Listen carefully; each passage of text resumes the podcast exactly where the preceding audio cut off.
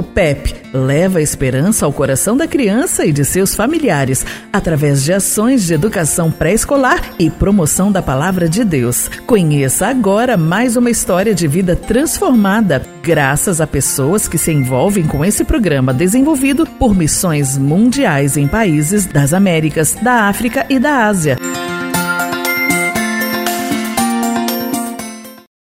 Pobreza extrema afeta a Venezuela mesmo antes da pandemia do coronavírus, e por lá o PEP não é somente um local para estudar. Na verdade, as missionárias educadoras sabem que muitas crianças levadas a uma unidade do PEP estão ali em busca de sua única refeição do dia. A miséria é percebida em cada detalhe e comove o coração de quem foi chamado por Deus para cuidar desses pequeninos.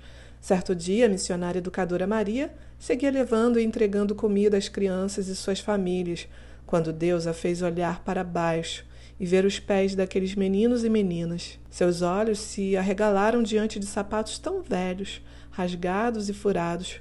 Seu coração ficou tão apertado que sua única reação naquele momento foi pedir a Deus que enviasse sapatos para aquelas crianças. Não quaisquer sapatos, mas bons sapatos Dias depois, uma surpresa: a oração da missionária educadora foi respondida. Aquela unidade do PEP Venezuela recebeu uma doação de 28 sapatos infantis que qualquer criança de família mais abastada gostaria de usar. Maria se alegrou em poder ser um canal de Deus para entregar seu presente àquelas crianças. O sorriso em cada rosto ao ver que o sapato era exatamente do tamanho do seu pé encheu de alegria o coração da missionária educadora. Ela reconhece que, mais uma vez, foi capaz de reconhecer ainda mais do maravilhoso Deus que ama até nos mínimos detalhes. Mas ainda há muitas crianças com os sapatos furados, precisando de alguém que olhe por elas. São quase 20 mil crianças no PEP em todo o mundo, cerca de 2 mil só nas unidades venezuelanas.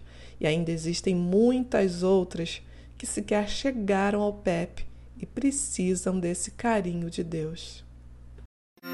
Faça parte você também desta ação e ajude a desenvolver o sorriso de crianças que se encontram em situação de vulnerabilidade. Acesse agora mesmo o site pep-network.org.